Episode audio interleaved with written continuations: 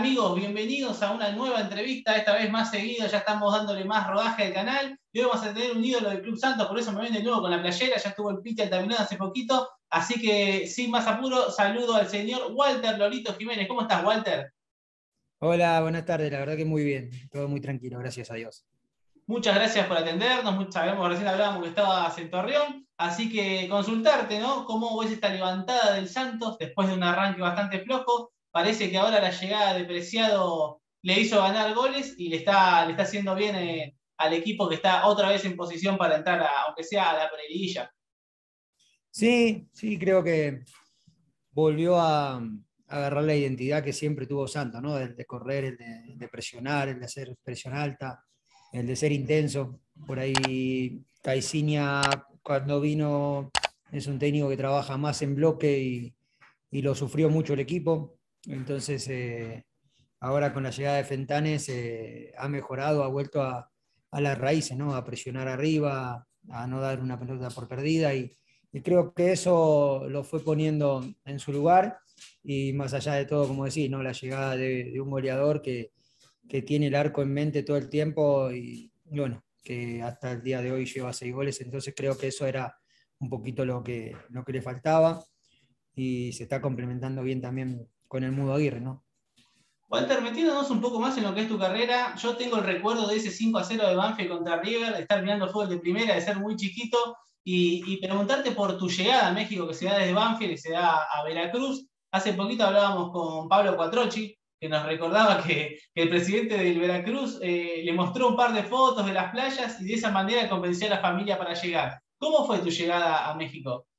Sí, mi llegada fue después de, de, estar dos años ahí en Banfield, gracias a Dios de tener un, una linda, un lindo paso por el club, los mejores recuerdos también en Banfield y, nada, estaba, me acuerdo que fui, estaba en Mendoza con el loquito Cervera, andábamos ahí paseando en, entre medio de la montaña, habíamos ido a conocer las leñas y me llaman unos periodistas diciéndome que, que cuando llegaba a Veracruz, y la verdad yo no tenía ni idea, y bueno, después se hizo la negociación, eh, me llaman y todo eso, sí.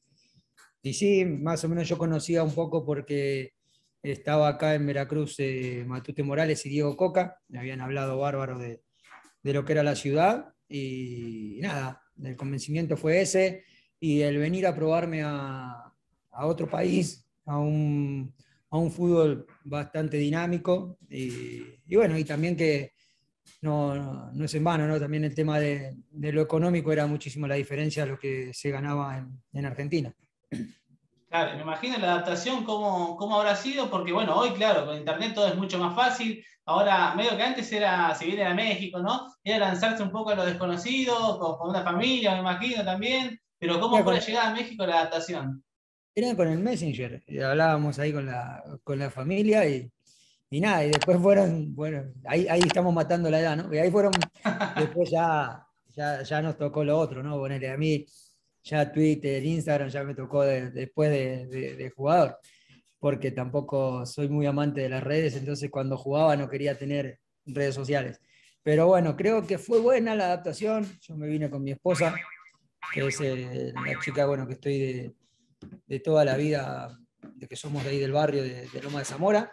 Entonces, eh, sí, al principio extrañábamos mucho y, y, cuando había un poquito de tiempo tratábamos de, traer a, a, mis, a mis suegros, a mi mamá, a mi papá, para que, bueno, nos acompañaran, ¿no? Eh, lo bueno que, como te digo, teníamos eh, la amistad de Diego Coca con su esposa y Matute, entonces prácticamente nos, nos juntábamos y nos hacíamos hacíamos el grupito para, para poder pasarla eh, mejor, ¿no? Y llegaba a una ciudad con, muchísimo calor. recién recordábamos en la cuenta una foto tuya con Pablo Rochen cuando llegan para reforzar a, la América en esa Copa Libertadores que terminó en, un quilombo infernal, que, bueno, después prácticamente casi que se vuelve el Cuauhtémoc para Veracruz. Sí, sí, a mí me tocó ir eh, de refuerzo a la Libertadores con Pablo Rochen. Y sí, tuvimos el percance ese de, del de San que se armaron ahí la, la trifulca, se armó y, bueno, quedamos eliminados en ese torneo. Teníamos un buen equipo, eh, Ben Hacker era el entrenador, entonces eh, fue un paso corto, pero, pero bueno, creo que, que fue positivo para mí. ¿no? Después eh, tuve que regresar a, a, Veracruz, estaba la posibilidad de compra de, del Club América, pero, pero bueno, se va Ben Hacker, las negociaciones no avanzaron y, y seguí en Veracruz un torneo más, que fue un par de años más, que fueron, bueno, ahí ya cuando somos super líder y tenemos una linda campaña con, con los chicos nuevos, ¿no? con Cautemo, con Pablo, con el Chaco, con Lucas Ayala. La verdad teníamos un, un gran equipo. la policía de Brasil, perdón, Fede, me quedé con esto de Brasil. ¿La policía de Brasil era áspera también en esa época? Ahora siempre que hay algún, alguna... Sí, sí, pero a nosotros, nos tocó, a nosotros nos tocó al revés. El problema fue en México, pero... México pero sí cuando ibas a jugar esos tipos de partidos se hacía sentir eh, la gente, la policía, te hacían sentir que, que sí estabas un poquito descuidado. Eh, años atrás, ¿tú te acuerdas? Siempre hubo problemas cuando Argentina, Boca, River salían a jugar a Chile, a, a Paraguay, a todos los lugares que salía a jugar, eh, o a Brasil mismo, era bravísimo. Entonces, a nosotros, bueno, nos tocó acá en México y la verdad la policía se vio superada y, eh, se metió la gente, fue un, fue un, caos lindo ese. Y, y, el Azteca con 80.000 personas, ¿no? Pues salía el Azteca con 80.000 personas en Copa, en octavo de final de Copa Libertadores, no es para cualquiera, me imagino también. No, no, hermoso. Bueno, a mí, gracias a Dios, siempre me gustaron esos desafíos, ¿no? Si tú ves mi trayectoria ahí en Argentina, la mayoría de los goles se lo he hecho a los equipos grandes, a Boca, River, a Independiente. Al único que me faltó fue San Lorenzo, que es más, nunca le pude ganar en, en mi carrera. Empaté con Platense, empaté con Gimnasia, con Banfield empaté y perdí. Pero bueno, eh, después esos partidos eran los lindos, ¿no? Los que sabía que, que para nosotros, jugador de, de Banfield o de, en su caso de Platense, era también donde nos podían ver y podíamos dar ese brinco donde queríamos estar, ¿no? Que es un equipo eh, grande y, o salir al exterior o al extranjero como me pasó a mí creo que eso era lo, que apuntábamos, hacer las cosas bien en, los clubes que nos tocó para poder salir. Y Cuauhtémoc, como, como compañero, ¿cómo, ¿cómo, fue? ¿Se, lo ve con las grandes cualidades de los que todos hablan? ¿Es un jugador distinto, como muchos mencionan? Sí, sí, sí, impresionante. Aparte, ese jugador es que un estilo como era Garrafa Sánchez, viste, dámela y, yo me arreglo. Bueno, él era nosotros le dábamos la pelota a él y, pasábamos nomás al, espacio vacío y te ponía la pelota a donde él quería. Y, lo que tenía de, diferente a todo, que las cuidaba y no la perdía nunca. Entonces, creo que esa era la diferencia. Y después como compañero, la verdad, espectacular, como rival insoportable. Eh, y sí, no se hacía querer. Pero, pero creo que dentro del vestidor, eh, sí, como se dice acá, ¿no? un desmadre, eh, se llevaba con todo, bromeaba con todo, trataba de buscarle parecidos a todo. La verdad que, que bien, la verdad que la pasé, la pasé muy bien con él y, y, la verdad me demostró ser una gran persona y aparte de eso, muchos, muchos lo tenían como que era un vago, como que no entrenaba y, y no. Eh, me tocó en una pretemporada la de Veracruz, que es cuando nosotros tuvimos más tiempo. Eh, por ahí yo era una de las personas que siempre por el estado físico iba en los primeros grupos y me cuando me, me, sorprende cuando él le toca estar con nosotros. Físicamente estaba muy bien y, creo que, que, eso era la diferencia, ¿no? A pesar de la, de la calidad que tenía, eh, entrenaba, por lo menos en Veracruz que me tocó a mí, entrenaba bárbaro. Walter, se lo compara mucho a Cuauhtémoc con Riquelme. Eh, yo no sé si te tocó enfrentarlo en tu estadía acá en Argentina, a Román, pero ¿les ves similitudes? Mirá, son, a mí me encantan los dos. Eh, Román, Román es, imposible igual, sacarle la pelota. Eh, mucha gente te dice que Cautemo, Román, que Garrafa Sánchez, en este caso son lentos, pero son rapidísimos de mente y, te cubren la pelota de una manera que no, no se la puede sacar. Entonces a mí ese tipo de jugadores me encantaba, así con Román me tocó me tocó jugar, más que nada también en la, época de Platense, y, son esas sensaciones que vos decís, con este equipo de repente es imposible pasarlo, es imposible ganarlo, porque de arriba tenían a, al Mellizo, tenían a Palermo, estaba Riquelme, y después tenías que pasar a, Chicho Serna, a, Samuel, a, Bermúdez. Ah, no manches, no, no, no. Ahí sí te sentías superado, pero bueno, creo que ese tipo de jugadores eh, hoy por hoy en la actualidad lo están matando porque ya se busca mucho más físico. Sí, coincido, coincido. Y metiéndonos en lo que fue tu carrera, después de un paso por Chiapas, llegás finalmente a Santos. ¿Y cómo fue esa llegada a Torreón? Te contaba que hace poquito estuve por ahí, casi me muero del calor que hacía, de lo seco que era. ¿Cómo fue tu llegada personalmente que venías de, ciudades portuarias, como Veracruz? Sí, venía de, Veracruz, como decís, el, marcito, las playas y todo eso, después de Chiapas lo que era selva y todo eso, y llego al desierto. llego al desierto de Torreón. Encima me acuerdo que me fue a buscar eh, uno de los directivos y, cuando llego, claro, nosotros cuando veníamos a jugar de visitante, la verdad, veíamos todo tierra, todo desierto y, nada, eh, estábamos acostumbrados a otra cosa. Encima el día que llego, justo, no sé, habrá sido la primera vez en la historia de llovía un montón y se inundaban las calles, entonces dije, bueno, llego a un, ambiente totalmente diferente, el calor eh, impresionante, el calor que hacía. Eh, más allá de la lluvia, hacía un calor bárbaro y bueno, dije, adaptarme lo, antes posible. Y por ahí dentro de los clubes que estuve en México fue el que me costó un poquito más, ¿no? Me costó un semestre. Si bien había arrancado bien, con, siete partidos y ya llevaba dos goles, siendo contención, en lo personal no me sentía tan mal, pero bueno, tuve un tema ahí que la gente se, se brincó y se agarró conmigo mucho y empezaron los insultos, empezaron a, exigirme más, el equipo no andaba bien. Eh, y bueno, fue difícil porque también tengo dos, dos, expulsiones. En México y en mi carrera tengo cuatro y acá me expulsaron dos veces. entonces en 20 años y fueron muy seguidas. Entonces la gente un poquito se agarró conmigo. Terminó ese torneo, gracias a Dios y al otro torneo pudimos revertir la situación y, gracias a Dios ser, salvarnos del descenso en el cual me toca hacer cinco goles y terminar como goleador del, equipo, eh, porque no veníamos bien y, bueno, me tocó hacer cinco goles y salvarnos también del descenso. En lo personal, ¿cómo se mantiene en estos casos donde quizás eh, la, afición está, se pone contra uno o se escuchan los murmullos, los rumores? ¿Cómo, ¿Cómo hiciste en lo personal para que eso no te afecte y el campeonato siguiente pasar a ser una de las piezas claves?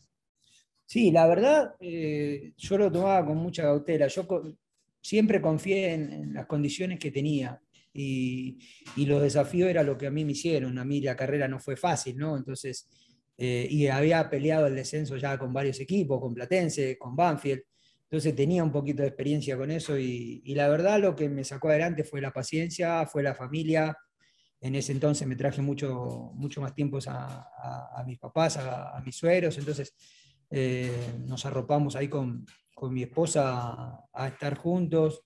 Bueno, justo había nacido también mi bebé y, bueno, eh, tratamos de, de no salir, de estar en casa, de andar ahí en el parque de casa y, y bueno, igualmente, como te digo, llegabas el fin de semana y, sabías que de quién se había hablado en los programas, porque era impresionante la gente cómo semana a semana se metía con, con algunos. Pero, pero creo que eso, la paciencia y el trabajo, ¿no? Y, el confiar en que uno tiene condiciones y era un mal momento, por ahí no era, no era tan malo como la gente se pensaba, o porque yo me analizo y, y sacaba conclusiones y decía, no estoy jugando tan mal, por ahí no estaba produciendo para adelante, pero pero para el equipo estaba siendo útil en el tema de recuperación, que no era lo mío, pero bueno, trataba de hacer algo más.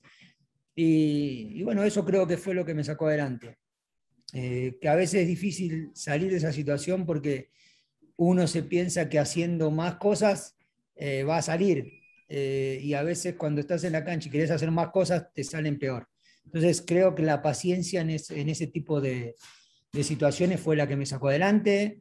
Eh, después de haber llegado en el 2003, eh, en ese torneo a mí me toca ir a la banca después de tres años que en todos los equipos que estuve fui titular. Y bueno, también fue un golpe y tuve la, dicha ¿no? de Dios que entré en dos partidos eh, y metí gol con Toluca y ganamos 2 a 1.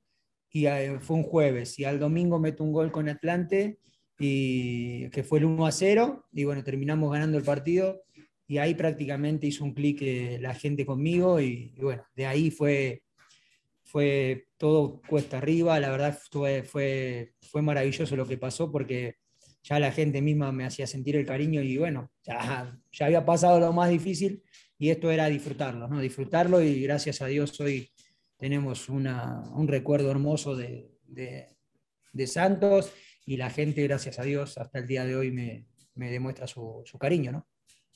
A veces aquí en Argentina se dice erróneamente como que en México hay menos presión, con lo cual yo no coincido para nada, porque para, vos que lo viviste en carne propia, lo que es el estadio, el viejo estadio Corona lleno, todos los partidos, que a veces, bueno, en su momento, en los malos momentos, la gente se la agarre con uno. Se vio también en tu, en tu desahogo que tuviste cuando se salvan del descenso con aquella derrota de Querétaro. Eh, ¿Cómo ves eso? Porque aquí se dice eso, pero me parece para mí que sigo la Liga Mexicana que no es tan así.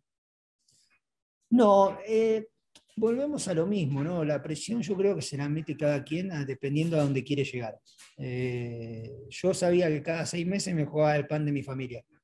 Entonces, eh, cuando la gente se mete contigo, sí te da muchísima bronca porque vos querés hacerlo lo bien por el club, por la afición, por la directiva, por el cuerpo técnico y por vos mismo, porque si no te regresás a, a tu país o te vas a otro equipo. Entonces, en el tema de la presión del descenso, nosotros sabíamos que que si, no, si el equipo descendía, muy pocos podíamos llegar a agarrar equipos o seguir con una carrera en México, ¿no? Eh, y eso fue algo que, que, tuvimos como el grupo, ¿no? Fue la unión de grupo que teníamos, la verdad teníamos un grupo bastante pesado de jugadores de mucha, mucha trayectoria, mucha calidad, pero todos nos respetábamos, ¿no? Las cosas que decía cada quien en la cancha y afuera nos respetábamos mucho, hicimos un gran grupo hasta llegamos a hablar con los periodistas y le dijimos, ya dejen de tirarnos porque si nos siguen tirando, ustedes van a, van a hablar en, no sé, de, de, básquetbol, no sé, de, béisbol, le decíamos, ¿entendés?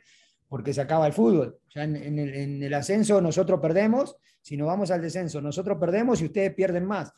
Entonces creo que se hizo una linda comunión entre directiva, afición, eh, prensa y jugadores y eso también fue lo que ayudó porque la vibra ya era diferente, como decimos acá, la vibra era diferente en el estadio y se empezaron a dar los resultados. Y gracias a Dios, bueno, terminamos salvándonos del descenso en el último partido porque Atlas también le gana, le gana Querétaro, nosotros le ganamos a Cruz Azul, nos metemos a repechaje, ganamos el repechaje también, que fue impresionante porque justo me toca a mí meter el gol en San Luis en el último minuto lo que te tiraron ahí, Walter, te tiraron, más o menos media tribuna encima.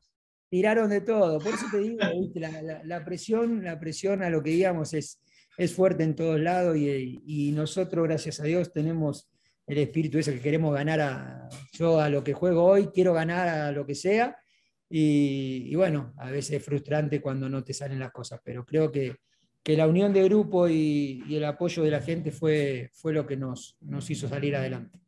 ¿Cómo fue ese momento de desahogo? Cuando el pitido final se termina el partido, se quedan en primera, eh, porque te tocó el pitido final para ser campeón, que seguramente ya vamos a hablar de eso, y también el, desahogo de sacarse la presión y, seguir en, primera división. No, sí, traíamos una mochila grandísima. Aparte de nosotros, indirectamente sabíamos que eh, no dependía solo de nosotros. Nosotros, si ganábamos, si Querétaro eh, empatado ganaba, descendíamos igual. Entonces fue una semana muy, muy complicada. Cuando va a empezar el partido, el nuestro, eh, se escucha gol de la gente de, Santos, que grita, porque hace el gol Atlas al minuto de juego.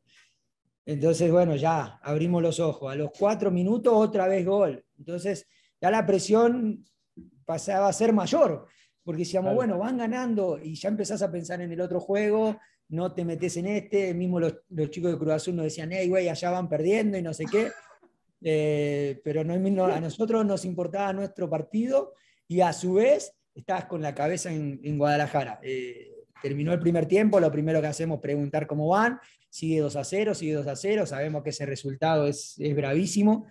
Y, bueno, gracias a Dios, en, cuando pita el final, eh, la gente festeja, nosotros preguntamos cómo salió todo y, y nos quedamos en primera. Es más, hay una imagen que yo estoy llorando porque la verdad el desahogo y, y lo que estábamos viviendo el último año y medio era tremendo. Y, bueno, creo que fue muchísima emoción, mucha felicidad. el, poder seguir en, primera división. Si bien uno no sabía si seguía en el club, ¿no? Pero, pero creo que, que el objetivo estaba cumplido, ¿no? Que había sido un, año muy, muy sabático, muy, muy tremendo y, lo concluimos con, con salvarnos y encima de meternos al repechaje. ¿A vos, Walter, te toca llegar con Bozo o él llega seis meses después? No recuerdo bien eso. No, Bozo, estuvo antes. Cuando yo llego, él se va a la América y después él regresa y yo sigo, estoy acá. Cuando se regresa en América y ahí es cuando fue el tema del descenso. Claro, claro, porque recuerdo una anécdota que Bozo cuando llega dice que se confunde al Pony Ruiz con un utilero, pero después te iba a preguntar por el Pony, porque era una locura lo que jugaba. Tenían en ese equipo también a la Chita Ludeña, posteriormente que saliera campeón. Mucha, mucha creación en ofensiva, pero también había que recuperar la pelota, ¿no? Sí, sí. A mí el Pony me tocó el, el, primer el, del 2006 cuando llego. Después ya se va y ahí vuelve, ahí regresa Bozo. Bueno, llega la Chita, llega Osvaldo, eh, Guti Estrada, Chato Rodríguez, eh, la Chita. Eh, Chucho viene al otro torneo. Ah. Chucho también. Eh, estaba, bueno, de, delantero estaba Eliomar con un brasilero. Y no, la verdad, compañeros impresionante y no, y no se nos daban los resultados. El Pony, como decís, el Pony hasta el día de hoy sigue jugando de la misma manera. De repente vamos a, darle a la cáscara un ratito y sigue jugando igual. un crack, la verdad, le hizo hacer goles a todo el mundo. Pero creo que nosotros teníamos un gran equipo, pero nos costó como 6, 7 fechas arrancar. Eh, la verdad, como decís, eh, nosotros sabíamos en su momento, ya en el otro, en el otro Santos, que ya llegó Chucho, como decís, era, era Chucho, Matías y Ludueña allá arriba y el Chato, Arce y yo corriendo para todos lados. Eh, pero bueno, nosotros sabíamos que si nosotros hacíamos nuestro trabajo, después íbamos a tener nuestro fruto que nos iban a dejar una ahí para que la podamos meter y, y así fue, ¿no? Fuimos de los, de los volantes, creo, en la última época de, los, de esos cuatro, los que más goles metíamos por torneo. Una muralla también en el arco, con Osvaldo Sánchez. Sí, en la época del descenso y en la anterior tuvo, el problema en el hombro. Entonces sí la habíamos pasado, la, habíamos pasado mal, Osvaldo, estaba el Tan Ortiz, defensa central, que él era el que más sufría porque los, tres, los cuatro volantes de adelante eh, éramos todos ofensivos, los laterales, que era Guti, Estrada y, y Jomi Castillo, también eran ofensivos, entonces él y Rafita Figueroa se quedaban atrás puteando, Que no nos vayamos toda la tarde. Que se quede uno. Que se quede uno, que se quede uno, desesperado, pero, pero bueno, ahí le hicimos sacar canas verdes al Tano. Eh, a él le gustaba como estudiante, ¿no? Meterse un poquito atrás.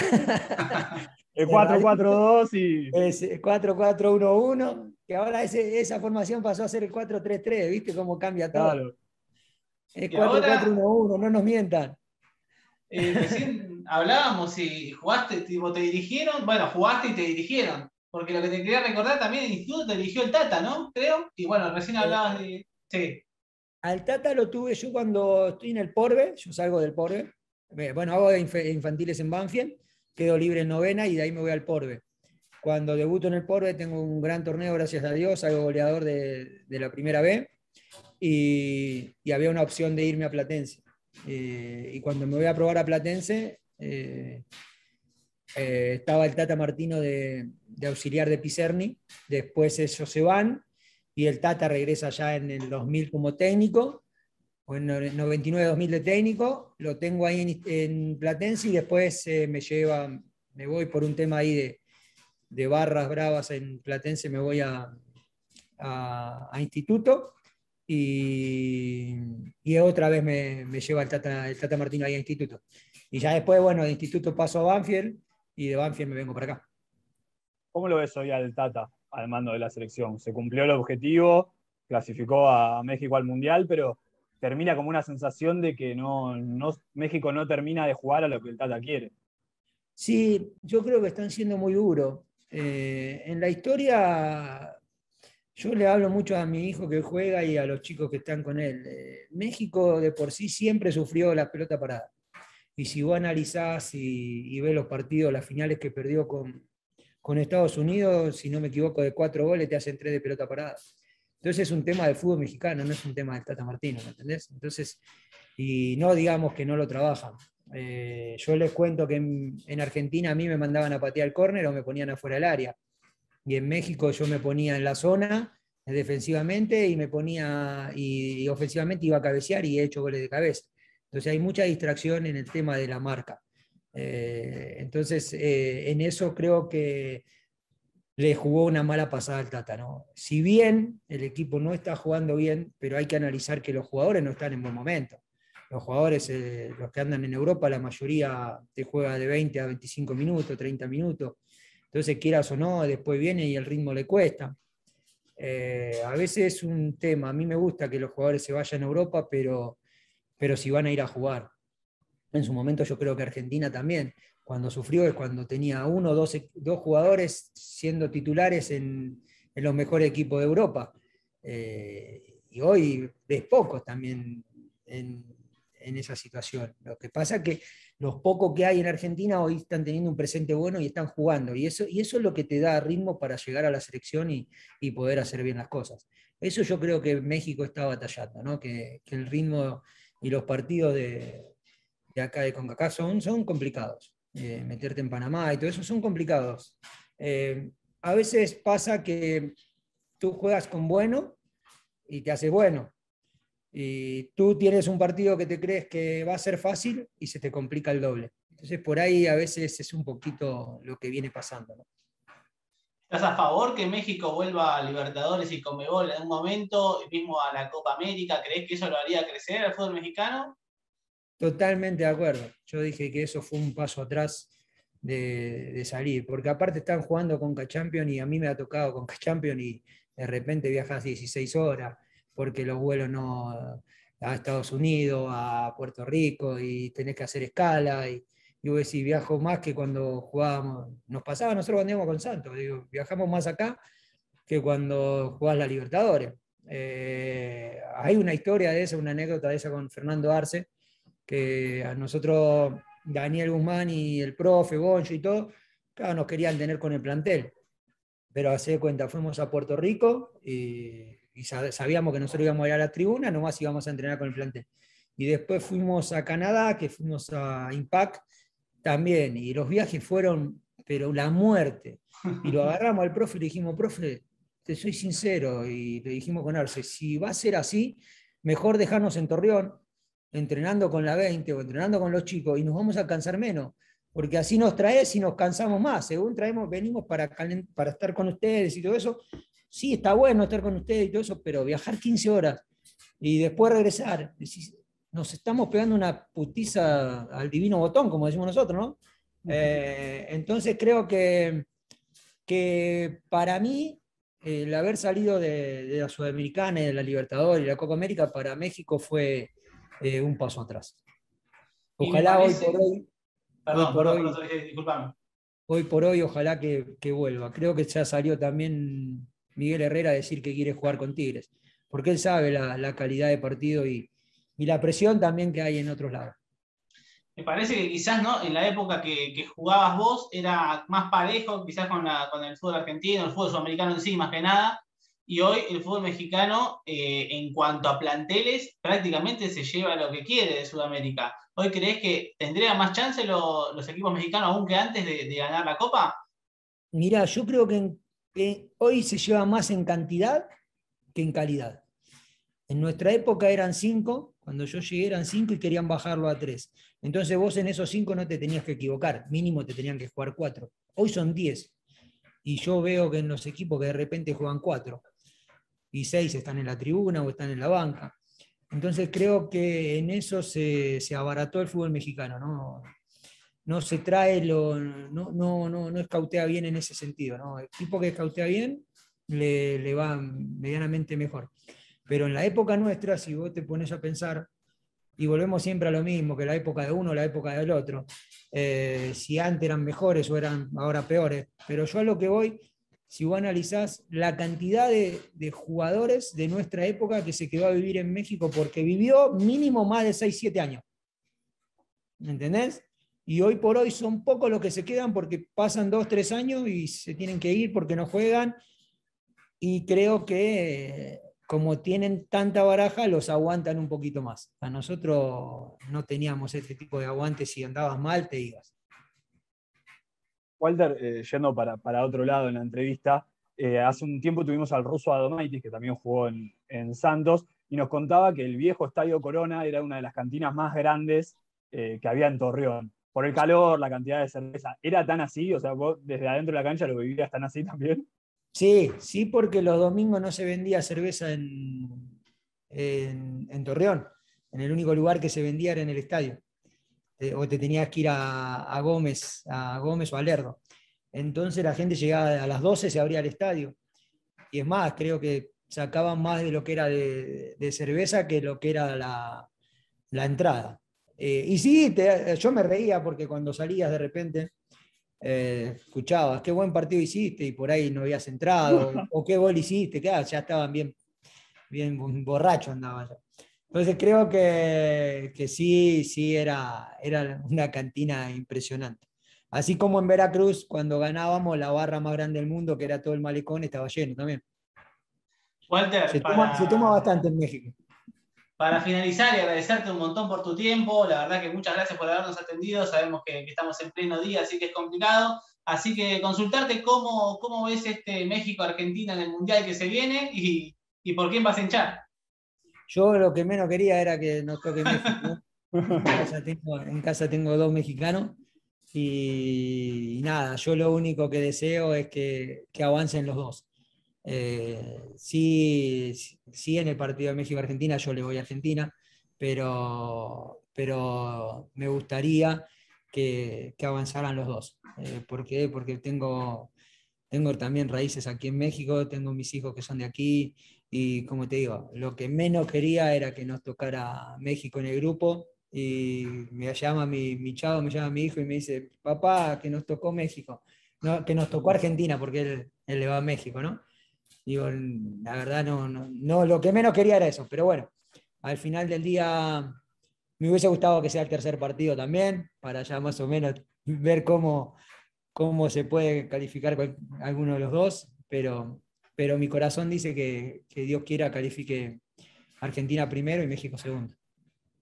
Walter, muchísimas gracias, como te decía recién, por habernos atendido. Es un honor haber hablado con vos y que hayas pasado por MX Sudamérica. Dale, muchísimas gracias. Un saludo grande a ustedes. Abrazo. Así pasó Walter, el Lorito Jiménez por MX Sudamérica. Amigos, no olviden suscribirse, dejar su like, que seguiremos subiendo entrevistas de este tipo. Hasta la próxima.